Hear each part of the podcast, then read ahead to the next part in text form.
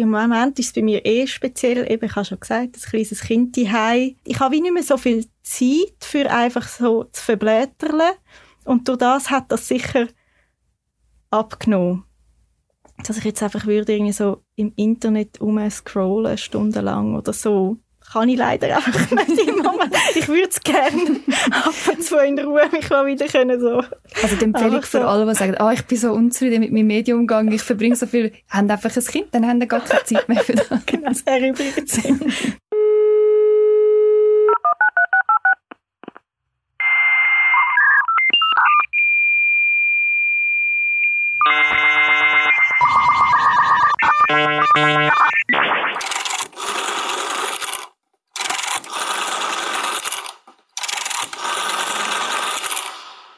Der nachfolgende Podcast gehört zu einer Serie, die anlässlich des 60. Geburtstags von Professor Dr. Daniel Süß produziert wurde. Die Serie umfasst ein großes Spektrum an Themen, mit denen Daniel Süß in den letzten Jahren in Berührung gekommen ist. Wir wünschen Ihnen gute Unterhaltung.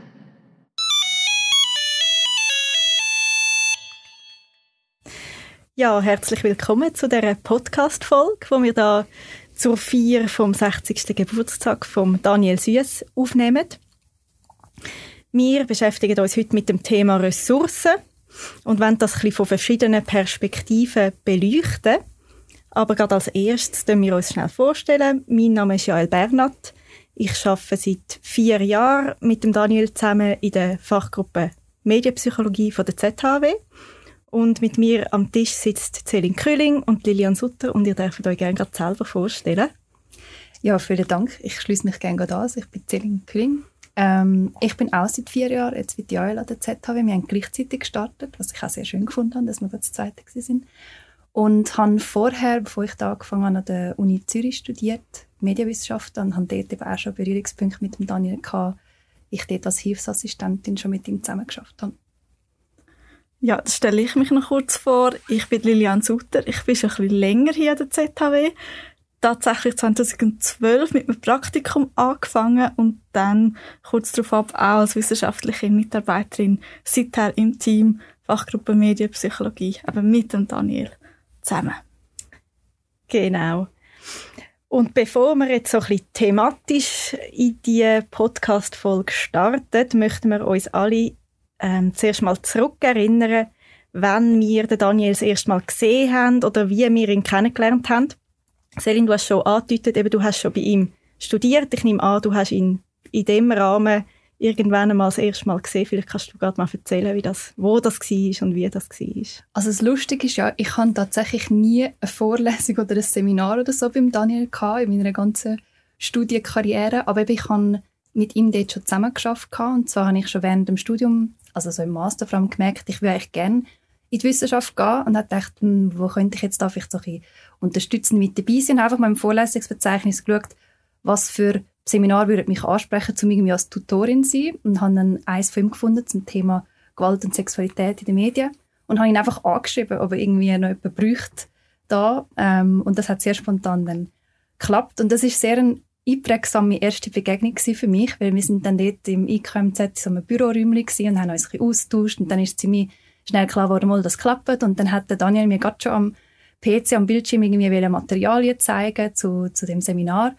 Und ich bin auf so einem normalen Stuhl gesessen, der nicht höher verstellbar ist, und er auf seinem Bürostuhl. Und der war wie so ein bisschen höher oben gewesen. und er hat immer so ein bisschen runterschauen. Und dann ist ihm das wie bewusst worden und hat ganz aktiv den Stuhl gesenkt und dann so gesagt, ja, so sind wir auf Augenhöhe miteinander. Und das ist mir sehr geblieben und passt auch, finde ich, sehr für so die weitere Zusammenarbeit mit dem Daniel, weil ich das immer so empfunden habe, dass man sehr auf Augenhöhe ist mit ihm und er einem sehr mit einbezieht und respektiert. Und wir haben ja auch so ein bisschen diskutiert, äh, wenn irgendein Hashtag würde Daniel beschreiben, wäre so für mich persönlich der Hashtag Augenhöhe etwas, was mir in den Sinn kommen würde.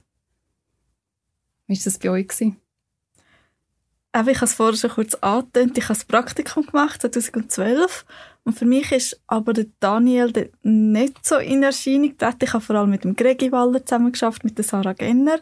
Und der Daniel ist für mich immer der Mann der ein eigenes Büro hatte. Also ich habe gewusst, ja, irgendwie der ist wahrscheinlich wichtig, oder ein eigenes Büro für sich allein hat.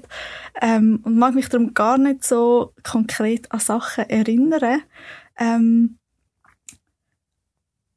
und auch später sind nie so Projekte gewesen, wo wir mega eng zusammengearbeitet haben.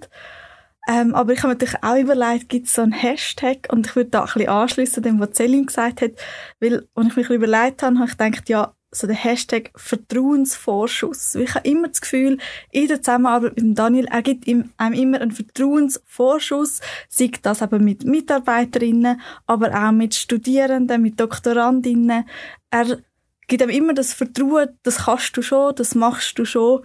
Ähm, das finde ich eigentlich eine sehr schöne Eigenschaft und auch schön, um mit dem Daniel dann zusammen zu arbeiten. Mhm. Genau.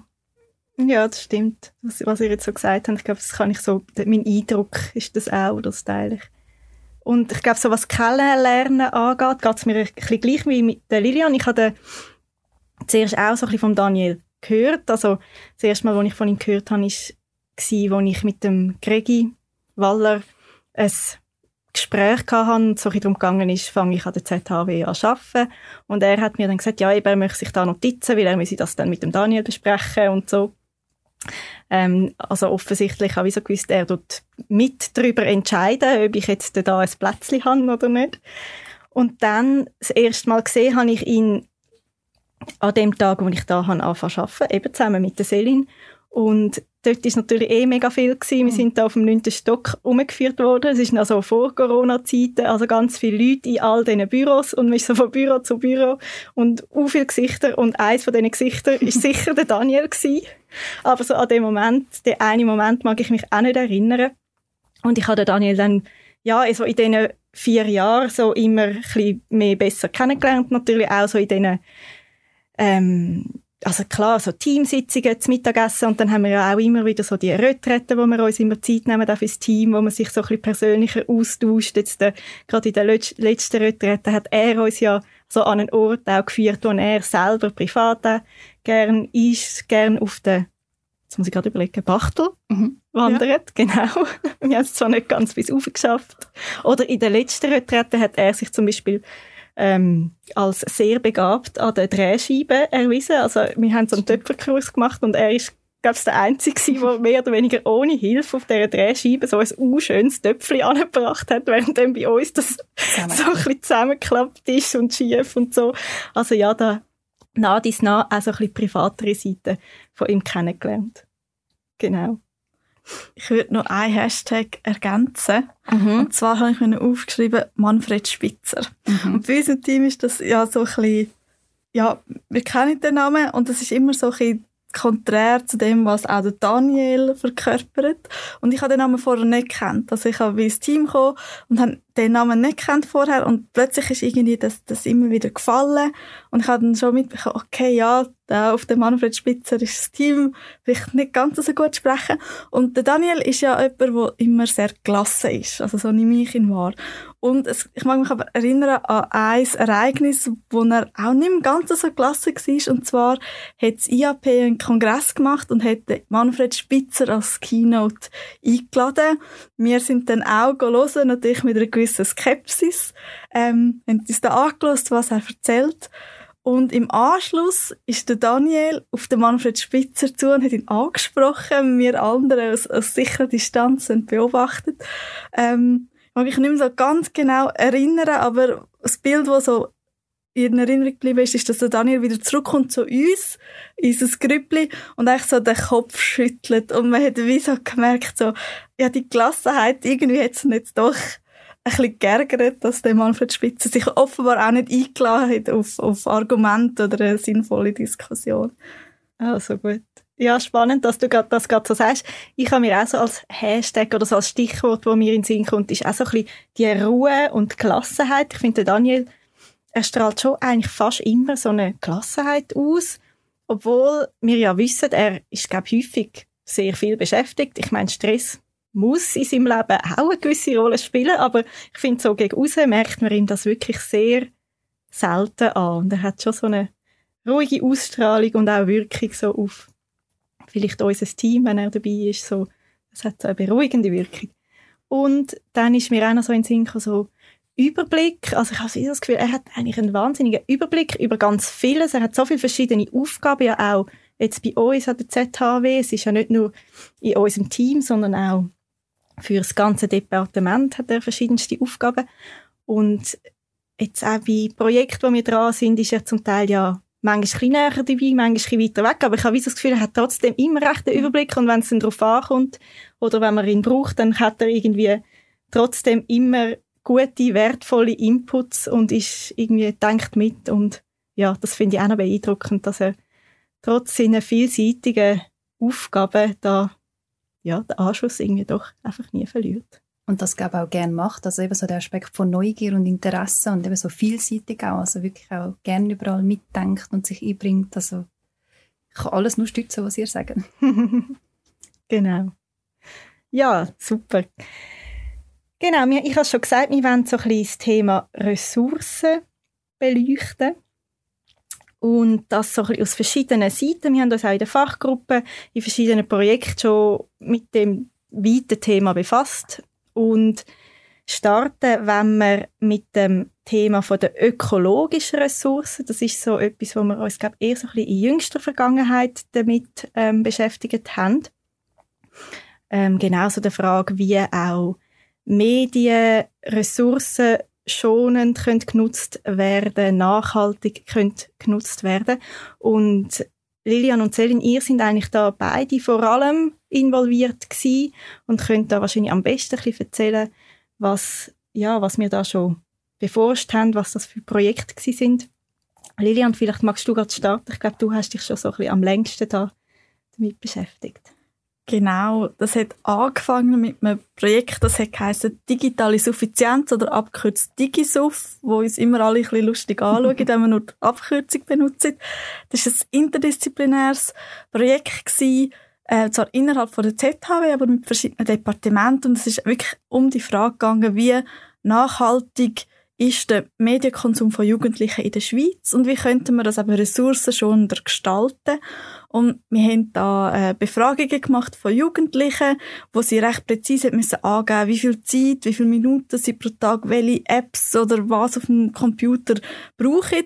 Und wir haben dann die Daten weitergegeben auf Wädenswil und die haben äh, so eine Berechnung gemacht, ja, wie viel CO2 wird quasi da verbraucht von einem durchschnittlichen Jugendlichen in der Schweiz an einem durchschnittlichen Mediennutzungstag. Äh, es war sehr spannend um da wirklich ganz einen anderen Ansatz auch zu sehen, wie sie da angehen gehen. Und auch sehr spannend, dass es doch irgendwie geklappt hat, dass die zwei Welten von Mediennutzungsforschung und eben der Ökobilanzierung irgendwie zusammenzubringen. Und digitale Suffizienz finde ich noch spannend, oder? Weil es geht eigentlich darum, genügsam sein, oder? Der, der Suffizienzgedanke ist eben nicht immer weiter, schneller, besser, sondern sich zu überlegen, was brauche ich eigentlich, was ist eigentlich gut genug? Und in Bezug auf Mediennutzung, gerade vielleicht auch das Thema, ja, wie viele Geräte brauche ich eigentlich?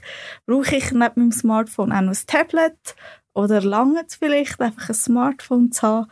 Äh, das sind dann so Fragen, die man sich in diesem Themenbereich ein bisschen stellt. Genau, das ist so der, das erste Projekt gewesen. Ähm, man hat dann aus dem eine Kampagne für Jugendliche entwickelt wo man sie dazu bringen dass sie ihr Handy möglichst lang brauchen, eben nicht nach zwei Jahren das nächste kaufen, sondern man hat ihnen ein Versprechen abgenommen, dass sie drei Jahre ihr Handy sollen brauchen weil das ist quasi eine Verlängerung um ein, eigentlich um die Hälfte, oder? Mhm. Drei statt zwei Jahre. Und das ist aber aus ökologischer Sicht sehr sinnvoll, weil eben die Ressourcen äh, dann wieder genutzt werden, ähm, weil für jedes neue Handy braucht es ja wieder neue Ressourcen. Und ein anderer Aspekt von dieser Ressourcenthematik ist auch das Recycling, oder dass man nicht mehr genutzte Geräte ins Recycling gibt, damit eben die Ressourcen wieder zurückgewonnen werden und wieder können in den Kreislauf hineingehen und wiederverwendet können werden. Das war das erste Projekt gewesen. und ich gebe das Wort jetzt an Celine, weil es hat auf das hin nachher ein anderes Projekt noch gegeben. Genau, das ist eigentlich ziemlich gestartet, das neue Projekt, wo, wo wir CAL eigentlich angefangen haben, und zwar das Nationalfondsprojekt, also gefördert ähm, wo eben auch zu nachhaltiger Wirtschaft eigentlich das Hauptkernthema ist. Und das ist eigentlich wie auch interdisziplinär, sogar dann nicht nur mit verschiedenen Departementen von der ZHW, sondern auch die Uni Zürich, ETH, also verschiedenste ähm, ja, Players mit drin sind und das ist eigentlich, glaube ich, sehr stark von dem ersten DigiSoft-Projekt auch inspiriert gewesen. und ist genau auch um das gegangen, ähm, herauszufinden, die Geräte brauchen Ressourcen, es hat seltene Erde drin und es hat, du hast das vorher schon gesagt, der Lebenszyklus, es knüpft sehr stark an dem an, dass man eigentlich sagt, ja, der grösste Impact ist eigentlich die Herstellung von so Geräten und man möchte möglichst lange die eigentlich in dem Kreislauf drin behalten, also eben über einen gesamten Lebenszyklus sehen und wirklich schauen, wie könnte man das irgendwie fördern, dass Geräte länger im Umlauf sind oder wenn es dann nicht mehr braucht werden, weitergegeben werden, wie das auch zu einer Verlängerung führt oder repariert werden. Und der Anspruch da war, dass man das an einer ich sage jetzt mal, größere Zielgruppe ein bisschen untersucht. Also vorher sind ja stark auch Jugendliche im Fokus gewesen und da hat es eher schweizweit auch erwachsene Bevölkerung, also mehr sollen einschliessen. Und das ist jetzt schon relativ lange am Laufen, das Projekt. Wir haben angefangen gehabt, zuerst eigentlich qualitativ, also wirklich so ein bisschen tiefer gehen mit Interviewgesprächen und schauen, ähm, dass wir gezielt Leute, die schon so Sachen gemacht haben, also eben ihre Geräte schon repariert haben oder ein Secondhand-Gerät gekauft haben, warum sie das gemacht haben, was für sie da starke Gründe waren, Motivatoren. Und dann aber auch mit Leuten, die das eben nicht machen, sondern immer das Neueste haben, ja, was sind denn da Gründe oder was hindert sie daran, ihr Gerät zu reparieren? Und so da ein einen Einblick zu bekommen und dann eigentlich auf Basis von dem nachher, von diesen ersten paar qualitativen Gesprächen, eine grössere äh, Umfrage gemacht, um so zu schauen, ja, wie sieht das in der Schweiz eigentlich aus? Wie viele Leute haben eigentlich da Secondhand-Geräte, wie viel reparieren? Oder ist es wirklich so, dass jeder einfach ein neues Gerät kauft? Und es ist schon ein bisschen ernüchternd. Wir haben das im Vorfeld nicht können wissen, wie es aussieht. Es gibt auch nicht so gross angelegte vergleichende ja, Studien. Und es ist schon so, dass eigentlich die meisten Leute wenn dann neue Geräte haben. Also wir haben das über verschiedenste Geräte anschauen, also auch Laptop und Tablet sind alles so mobile Geräte. Ähm, und in den meisten Fällen sind es wirklich neue Geräte und nur irgendwie vielleicht so, ich weiß auch nicht, 7% haben irgendwie ein Secondhand-Gerät gekauft. Und äh, ich finde das schon, ich habe mich dann auch gefragt, ich würde gerne die Frage an euch stellen, wie das für euch so ist, ähm, ja, das Thema nachhaltiger Umgang mit Geräten. Ich meine, habt ihr das Gerät selber neu gekauft oder irgendwie von jemand anderem bekommen? Ist es für euch ein Thema gewesen? Ich muss ganz ehrlich sagen, vor dem Projekt, ich habe mir da auch nicht so groß Gedanken dazu gemacht. Mm. Ich glaube, ich bin sowieso recht altmodisch unterwegs, was das angeht. Also beziehungsweise ich habe sowieso lang ähm, zum Beispiel kein Smartphone gehabt und habe jetzt tatsächlich, als ich ein neues Smartphone gebraucht habe, das auch über Revindo heisst, mhm, ja, gekauft. Ich muss, ich muss jetzt gerade überlegen, das ist glaube schon, ja, das ist nachdem wir das Projekt gestartet haben. Also vielleicht schon auch ein bisschen inspiriert durch das, aber ich glaube, es ist schon etwas, wo vielleicht auch in meinem Umfeld auch doch auch gemacht wird. Das ist jetzt für mich jetzt nicht ein völlig neuer Gedanke gewesen, dass man ähm, vielleicht nicht unbedingt muss ein neues Gerät kaufen muss, ähm, aber wahrscheinlich kommt mir zu gut, dass ich auch nicht so wahnsinnig ähm, das Bedürfnis habe nach irgendwie immer der neuesten Technologie. Ich glaube, es ist wie jetzt nicht so ein Interesse, wo ich kann oder also mir langt tatsächlich halt einfach das Handy, was das jetzt kann. Es braucht für mich jetzt nicht irgendwie ständig. Das hilft einem natürlich. Mhm ich glaube, für viele ist das ein mega Bedürfnis und ein Interesse und man hat auch wahnsinnige Faszination dann für neue Technologien, die kommen und das wird vielleicht dann weniger befriedigt, wenn man halt dann ein fünf Jahre altes Handy hat. Mhm. Mir ist es tatsächlich so, dass ich erst das Smartphone gekauft habe mit der Anstellung in der ZHW. Okay. Also ich habe vorher ähm, halt so ein altes Handy gehabt, das nicht ins Internet und hat dann quasi so mit den ersten ein, zwei Löhnen von der Z gesagt, doch, kaufe ich mir das iPhone. Weil alle im Team haben das iPhone gehabt. Ich gesagt, du musst das iPhone haben. ähm, ich habe das dann auch re also relativ lang, sicher länger als die zwei Jahre. Ich glaube, es hat so ungefähr vier Jahre angegeben. Und dann habe ich ein neues, neues gekauft. Mhm. Und hat dann aber auch das Versprechen unterschrieben im Rahmen von dieser Kampagne, wo ich gesagt habe, ja, ich das mindestens drei Jahre lang benutzen. Und das habe ich inzwischen geschafft. Und habe jetzt auch bis jetzt noch kein Bedürfnis, ein neues Gerät zu kaufen. Aber wie du sagst, ich glaube, viele haben den Wunsch, das Interesse, jetzt wieder etwas Neues. Und ich glaube, das prägt mich jetzt schon auch den Gedanken von, eben, wo ich vorher gesagt habe, Suffizienz. Brauche ich wirklich etwas mhm. Neues? Lang, mir langt eigentlich das ja, was ich jetzt habe. Ich glaube, das spielt schon mit und ist stärker im Bewusstsein, als wenn man das Projekt nicht gehabt hätte. Ja. Ich habe das gar nicht mitbekommen, das mit dem Versprechen, das man kann unterschreiben kann. Das Das ist mir gar nicht. Aber das ist wahrscheinlich noch vor unserer Zeit gewesen. Haben ihr das dann irgendwie auch ausgewertet oder ob das verhebt hat oder ob das die Jugendlichen dann tatsächlich auch motiviert hat? Das weiß ich gar nicht, ob sie das irgendwie nachverfolgt haben. Mhm. Aber man weiß ja, das ist so ein psychologisches Prinzip, oder? Mhm. Wenn man das Versprechen macht und das auch noch öffentlich sagt, dann ist man viel mehr committed, das wirklich auch durchzuziehen. Ja. Also das ist so der erhoffte Mechanismus gewesen, mhm. wo man sich denkt hat, wenn man da auf der Webseite mit seinem Namen das Versprechen mhm. abgibt, äh, ist das so halb öffentlich, also dann probiert man sich dann auch eher daran zu halten.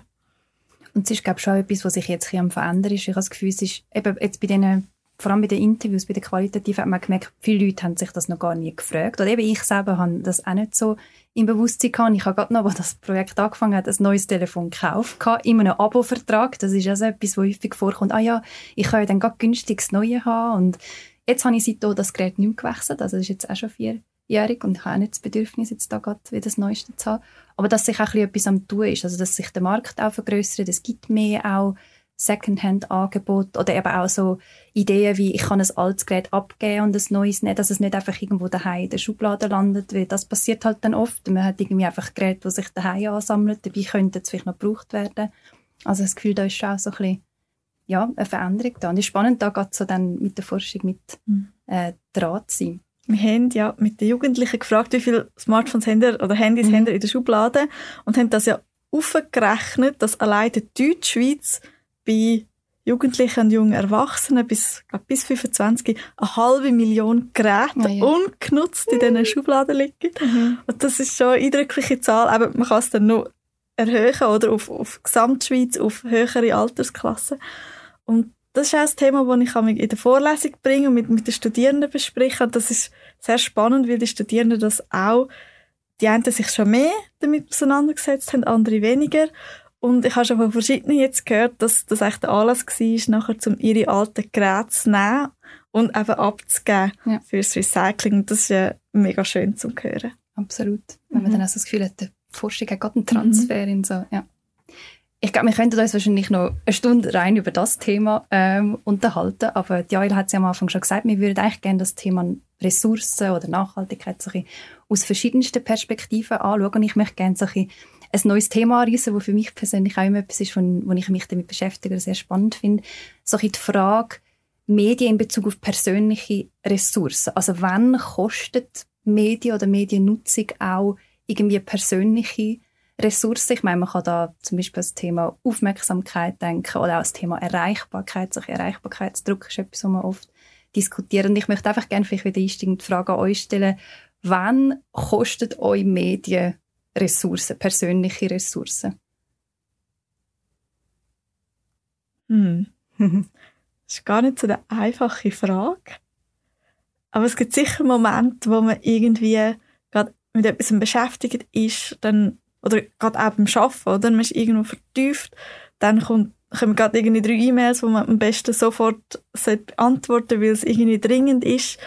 Ähm, und dass man dann so ein bisschen in eine Überforderung reinkommt, was soll jetzt zuerst, was ist jetzt wichtiger. Ähm, das, so Situationen gibt's mhm. sicher, ja.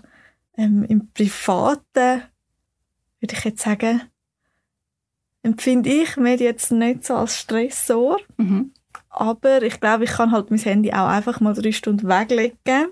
Und mein Umfeld weiß auch, es kann sein, Lilian schaut auch mal drei Stunden nicht aufs Handy. Mhm. Ähm, ich glaube, ich habe mich so recht lang ganz aktiv auch so dagegen gewehrt, eben, dass das so viel Zeit in meinem Leben einnimmt. Ich habe vorhin schon gesagt, ich habe zum Beispiel lange kein Smartphone gehabt und dann aber irgendwann, ich glaube, so im Rahmen vom Austauschjahr habe ich dann gefunden, mal, es ist doch praktisch und es ist ja auch sehr praktisch, gerade in einer neuen Stadt, an einer neuen Uni, schnell zu Informationen kommt so. Und dann ja, vorher habe ich wirklich immer so, eben auch so ein auf die geschaut, die mit ihrem Smartphone, so viel Zeit am Smartphone, ich mache das nicht, so ein so. Und dann bin ich halt auch eingeknickt und natürlich auch, ähm, ja, dann, ja, es generiert natürlich ganz schnell, hat man auch viel mehr Bildschirmzeit. Dann habe ich zum Beispiel auch ganz lang, ganz aktiv nicht mein, mein, mein beruflichen Mail-Account übers Handy geöffnet. Wirklich u lang. Und auch das hat, da bin ich irgendwann eingeknickt. Ich glaube so, ich glaube sogar, es ist so während dem, dieser Homeoffice-Zeit gewesen. Also ich glaube, ich habe eigentlich schon immer so ein Bewusstsein für das gehabt, aber ja, es ist dann trotzdem so eine Bequemlichkeit, wo einem dann irgendwie, ja, bin ich dann da meine äh, Prinzipien auch ein bisschen untreu geworden. Und jetzt äh, merke ich das natürlich interessanterweise jetzt gerade auch mit einem kleinen Kind. Ich habe ein ähm, achtmonatiges Kind daheim wird einem so ein bisschen gespiegelt, wie häufig man zum Beispiel das Handy einfach so neben sich liegen hat. Weil er, mittlerweile nimmt er das auch schon wahr und wenn er es sieht, dann, also ich glaube, es ist einfach interessant, weil es halt irgendwie so spiegelt und reflektiert, jetzt nicht das Gerät an sich kann er ja noch nicht bedienen, aber irgendwie durch ihn wird mir so gespiegelt, wie häufig das Handy mich begleitet und ich habe wie, so, wieder so ein bisschen aktiver versuche, das Handy auch nicht immer auf mir zu tragen und es einfach mal ja, irgendwo auf einem Tisch liegen lassen. Und äh, ja, interessanterweise ist mir das jetzt wirklich so in der letzten Zeit wieder mehr so durch den Kopf gegangen. Mhm. Das finde ich mega spannend, dass das irgendwie nochmal so ja, präsenter wurde, ist irgendwie, wie sehr man merkt, ah, es ist irgendwie immer da und mhm. tut halt gleich eine gewisse Aufmerksamkeit einfordern, selbst wenn man mhm. es nicht aktiv nutzt. Ich merke, ich merke jetzt, ich sehe es aus dem Augenwinkel, oder? dass mhm. das Gerät da liegt. Und das, was du vorher angesprochen hast, ist auch etwas, was mir in, in Sinn ist, vorher, als ich die Frage euch gestellt habe, dass es schon jetzt in dieser Pandemiezeit oder in der Homeoffice-Zeit recht, also für mich persönlich zumindest recht auch herausfordernd war, so die Sphäre, ich glaube, das ist grundsätzlich so mit Digitalisierung, aber jetzt da noch extremer gewesen, das Abtrennen von Privatem und, und Arbeit irgendwie, wo sich dann eben auch über so Geräte anfängt zu vermischen. Und jetzt, wir haben ja bei anderen Studien, wo wir eher Jugendliche äh, befragt haben, gesehen, dass ständige Erreichbarkeit auch für sie ein Thema ist, aber mehr so im Privaten. Und das habe ich dann im Beruflichen schon auch gemerkt in dieser Zeit, irgendwie, dass es ein gewisser Stressor kann sein.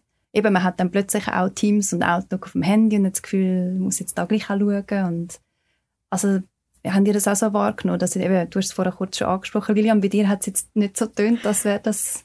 Nein, ich glaube, mir gelingt das einfach relativ gut, das mhm. in der Regel gut zu trennen. Oder halt auch mal sagen, ja, ich habe noch den Luxus oder ich habe ein eigenes Zimmer im Homeoffice. Das heißt, ich habe wirklich können Computer runterfahren, Türen zu und dann gewusst, das ist Feierabend. Ähm, ich glaube, das hilft. Und sonst, ja, ich glaube, gewisse Persönlichkeitseigenschaften helfen da vielleicht auch eher, sich ein bisschen abzugrenzen. Ähm, mir ist das bisher immer relativ einfach gefallen. Es gibt sicher auch Situationen, wo es sich eher vermischt, aber nicht, dass ich jetzt das Gefühl habe, ui, das stresst mich jetzt total. Aber ich, ich weiß, dass es für ganz viele ein Thema ist und gerade eben auch in der Homeoffice-Zeit auch ein, ein grosses Thema geworden ist. Mhm. Ähm, ja, die ständige Erreichbarkeit. Und wie du vorher gesagt hast, mit der äh, Studie mit Jugendlichen, wir haben sie ja gefragt, was sind so Vorteile und Nachteile. Und die ständige Erreichbarkeit ist gleichzeitig ein Vorteil gewesen, weil sie ja einfach spontan sich können, äh, verabreden, kommunizieren und ein Nachteil, dass sie eben durch das auch ein das Gefühl haben, sie sind gestresst. Und das ist echt spannend, oder? Dass mhm. es gleichzeitig positiv und negativ kann wahrgenommen werden. Ich habe noch schnell eine letzte Frage in dem Bereich, oder ja, einfach eine Frage stellen an euch nochmal, oder das mit euch diskutieren.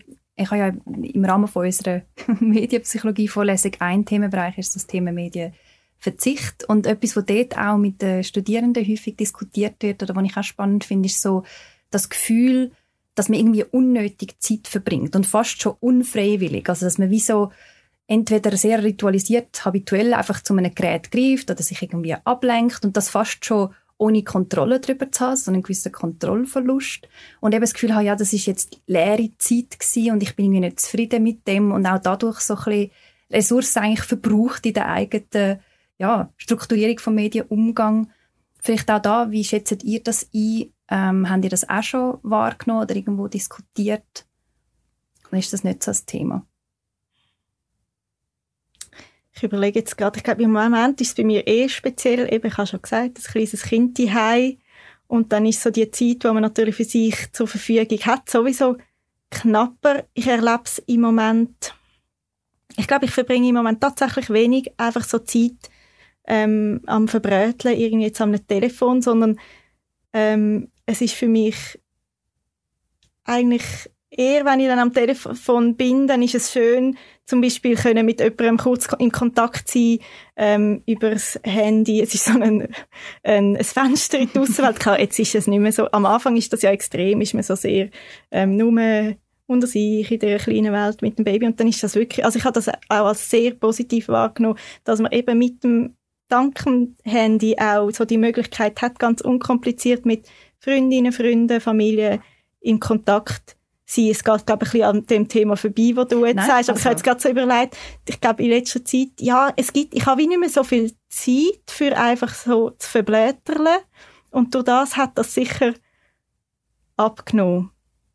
Dass ich jetzt einfach würde irgendwie so im Internet umscrollen, stundenlang oder so kann ich leider einfach nicht Moment. Ich würde es gerne ab und zu in Ruhe mich mal wieder können so.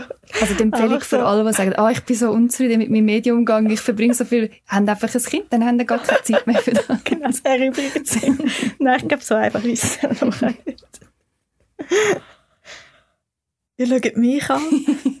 ähm, ich bin natürlich sensibilisiert. Oder ich glaube, wir alle im Team sind sensibilisiert auf das Thema, ein bisschen achtsam umzugehen, ein bisschen zu überlegen, wann, wie brauche ich eigentlich Medien. Und ich probiere das auch ein bisschen zu machen. Aber ich habe natürlich zum Beispiel Pendelzeit. Oder? Das ist bei mir ganz klar. Da bin ich auch eine von diesen Smartphone-Zombies, die einfach ins Handy gucken, während der halben Stunde, wo halt im Zug bist und irgendwie auch nicht viel anderes kannst machen. Ähm, aber das finde ich wie für mich okay ähm, ja, also ich habe mich damit wie schon ein bisschen auseinandergesetzt und gefunden, doch, es ist, es ist okay. Mhm. Ähm, was ich aber vielleicht auch manchmal merke, ist, es ist ja nicht nur das Handy, es ist ja zum Beispiel auch Netflix und Fernsehen mhm. schauen, ähm, wo man vielleicht auch einfach mal eine Serie schaut, wo man am Schluss muss sagen, ja, ist jetzt das das Werk gewesen, dass ich jetzt da fünf Stunden lang von meiner Zeit über das Wochenende da vor dem Fernsehen geguckt bin.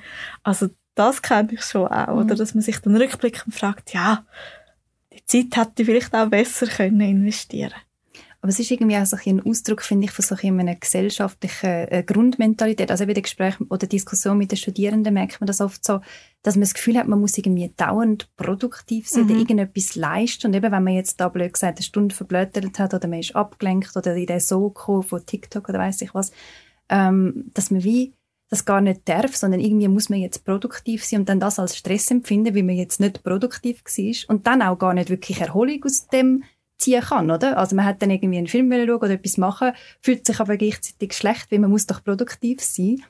Und das finde ich schon noch ein spannender äh, äh, Mechanismus irgendwie, wo man so vielleicht dahinter schauen könnte. Mhm. Dass man sich das auch darf gönnen. Mhm. Eine Stunde einfach dahin irgendwie sich berieseln lassen, mit was auch immer.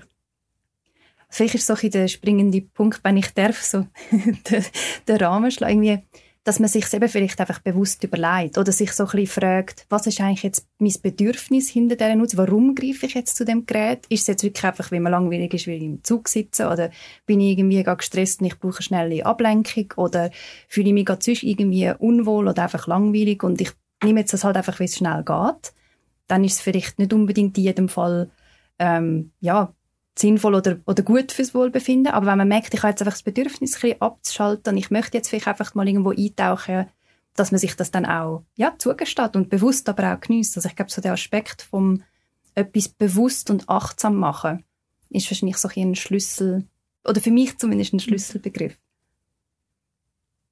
Etwas, was du angesprochen hast, jetzt in einem Wort gesagt, Genuss. Mhm. Und äh, da würde ich jetzt probieren, so ein bisschen Kurve zu nehmen, richtig positiven Medienumgang. Oder du hast angefangen mit, ja, Medien können Stress sein, ähm, aber wir diskutieren auch oft im Team und auch mit dem Daniel, oder? Medien können auch Ressourcen sein, die haben auch ganz viele positive Sachen, die es äh, mit sich bringt. Was ist das bei dir, Selin? Was würdest du sagen, was ist bei dir Medien, was, was ist das Positive daran, was für Ressourcen siehst du in den Medien? Also absolut der Aspekt, wo ich jetzt vorher gesagt habe, wenn man ganz bewusst sich entscheidet, auch in eine Welt können einzutauchen. Also wirklich, es gibt wunderbare Filmserien, Bücher. Ich meine, Medien sind ja ein riesen Begriff. Also wirklich können in eine andere Welt eintauchen und sich auch inspirieren lassen ähm, da davon. Aber auch das, was du vorher, Joel, angesprochen hast, so das Feister zur Welt oder irgendwie der Kontakt. Jetzt gerade in dieser, ich sag mal, Homeoffice-Zeit oder ein bisschen abgeschotteten Zeit können im Austausch zu bleiben miteinander, zu kommunizieren. Also das empfinde ich als extreme äh, Ressource oder Chance im, in Bezug auf Medien. Mhm. Ja, also bei mir ist das auch das Eintauchen so in Welt. Ich glaube, ich habe das schon, ich bin schon seit klein, habe ich auch gerne gelesen und habe das schon als Kind so, wenn ich jetzt so, so rückblickend auf das schaue, ist das glaube schon als Kind für mich wie eine Strategie gewesen, auch um mit irgendwie stressigen Sachen umzugehen oder unangenehmen Sachen, so einfach können manchmal auch schon nur am, manchmal auch am Morgen vor der Schule noch schnell ein gelesen oder eben sowieso am Abend mich schon den Tag durch gefreut, am Abend darf ich weiterlesen. Und das begleitet mich bis heute, also sehr eine nachhaltige Ressource von mir. Und ähm, Genau, das ist so etwas, etwas so ein bisschen Aktuelleres. Ich komme nochmal zurück. Ich habe ein Baby. und da eben so Schwangerschaft, ähm, Babyzeit hat mir ja ganz viele Fragen, auch viel neu. Und es beschäftigt einem so viel Zeug und man kann dann ja auch nicht immer irgendwie Kinderärztin, Hebamme etc. Und da habe ich jetzt wirklich so so die Erfahrung gemacht, einfach so, so viele Informationen findet man im Internet. Das ist ja auch etwas, was mir auch schon ähm, in der Forschung so ein bisschen thematisiert haben, wie auch so Gesundheitsinformationen genutzt worden sind. Und ich bin jetzt da wirklich ähm, so zu einer aktiven Nutzerin geworden und habe das auch sehr schätzen gelernt. Aber natürlich, was wir auch immer thematisiert, es ist natürlich auch eine wahnsinnige Flut an Informationen. Es braucht Kompetenzen gewisse, um ein bisschen für sich abwägen, was nehme ich daraus raus? Ist es jetzt sinnvoll? Ist es äh, ist es eine gute Information oder ist es irgendjemand auf einem Forum, wo auch nicht viel mehr weiß und man am Schluss noch mehr Sorgen hat als vorher. Aber mhm. eigentlich schon so das Internet auch als Informationsquelle hat so in den letzten Monaten für mich ähm, nochmal eine größere Bedeutung ähm, gehabt als vorher. Mhm. Ich, ich würde nur ganz schnell da ansetzen, nicht nur in Bezug auf Information, sondern eben auch Inspiration. Also auch, ich finde, es gibt so viel ähm, kreative Sachen. Eine Zeit lang also auf, ich glaube, es war auf YouTube gewesen, eine gesehen, wo, wo Schritt für Schritt erklärt hat, wie sie verschiedene Ölbilder malt. Und dann mhm. hast du das können daheim so ganz in kleinen Steps nah ähm, vollziehen und selber so ein Bild kreieren. Und das finde ich, dass man so einen Fundus hat von Leuten, die auch ihr Wissen mit einem teilen und das einfach kost also kostenlos. Ja, man zahlt mit seinen Daten, das ist immer so eine Diskussion. Nein, aber dass man die Möglichkeit hat, sich auch weiterzubilden oder irgendetwas einzutauchen und, und etwas Neues zu erlernen ich glaube, das haben auch viele so in der Homeoffice-Zeit irgendwie vielleicht neue Sachen ausprobiert. Mhm. Ja. Mhm. Also das Bild von der Medien ist ja oft so Unterhaltung und alle dort noch ihre Zeit vertreiben. Und aber wenn man sich mal ein bisschen überlegt, eben, was gibt es da für positive Seiten, haben die jetzt ganz viele Sachen genannt. Etwas würde ich noch anfügen, nämlich so die ganzen praktischen Sachen, oder? Smartphone, aber Information ist sicher ein Punkt, geht es über ähm, Navigations-Apps, Übersetzungs-Apps, ähm, dass, all, dass man einfach kann mit Leuten telefonieren über verschiedene Kanäle, mit Video, mit Ton, äh, eine Sprachnachricht schicken. Also da gibt es ja so viele mhm. einfach sehr praktische Sachen. SBB-App. SBB-App nicht zu vergessen. Über News-Apps kann man sich streiten. Aber ähm, ja, das einfach sehr, sehr praktisch ist und es darum halt auch naheliegend ist, dass man eine gewisse Zeit auf diesen Geräten verbringt. Mhm. Mhm. Ja, dass viel Zeit nicht einfach heisst äh, schlecht oder verlorene Zeit, sondern eben, es sich lohnt, dahinter zu schauen, was hat man dann. Aber das wieder so, zu mich darauf zurückkommen, ja, zu überlegen, was sind vielleicht Bedürfnisse, die man gestillt hat damit, mhm. oder warum greift man zu gewissen Geräten, so ein und dass da natürlich Chancen und Herausforderungen kann geben, Ressourcen braucht, aber auch Ressourcen kann geben. Ja. Genau. Das ist doch ein unschönes Schlusswort, Celine. genau, ich glaube, wir würden das so thematisch da abschließen und wollen zum Schluss am Daniel einfach noch ein paar Wünsche auf den Weg mitgeben.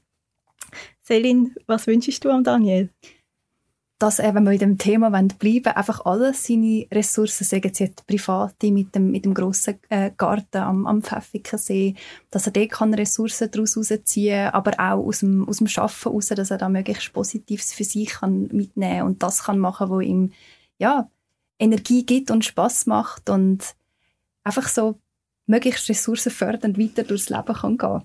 Mhm ja, ich wünsche mir Daniel ganz klassisch viel Gesundheit ähm, und ganz viele schöne Begegnungen, sei es privat, sei es beruflich.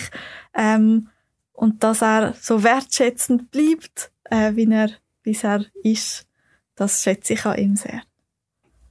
Ja, ich wünsche Daniel auch, dass er sich in Zukunft darf weiterhin mit dem beschäftigen, was ihn interessiert, was ihm Spaß macht. Genau, sagt das beruflich oder sagt das auch privat. Er hat ja auch privat ganz unterschiedliche Interessen. Genau, möglichst viel Zeit mit dem schönen Zeug verbringen, mit dem, was ihm Spaß macht und möglichst wenig mit dem, wo weniger Spaß macht und ein bisschen nervt mit den kleineren nervigen Sachen. Mhm. Genau. Und ich glaube, wir alle drei hoffen auf noch viele Gesangsstunden im Chor genau. zusammen mit dem Daniel. äh, das, was wir vor der Pandemie gestartet haben, in der Zwischenzeit leider ein bisschen auf Eis gelegt ist, aber auch, dass immer eine schöne Stunde über den Mittag zusammen ein bisschen äh, die Stimmbänder trainieren. Genau, im ZHW Chörli. Definitiv. Dann verabschieden wir uns doch. Hey, danke vielmal euch beiden, Joel, Lilian. Tschüss. ja, wie hört so etwas auf? Man sagt einfach Tschüss.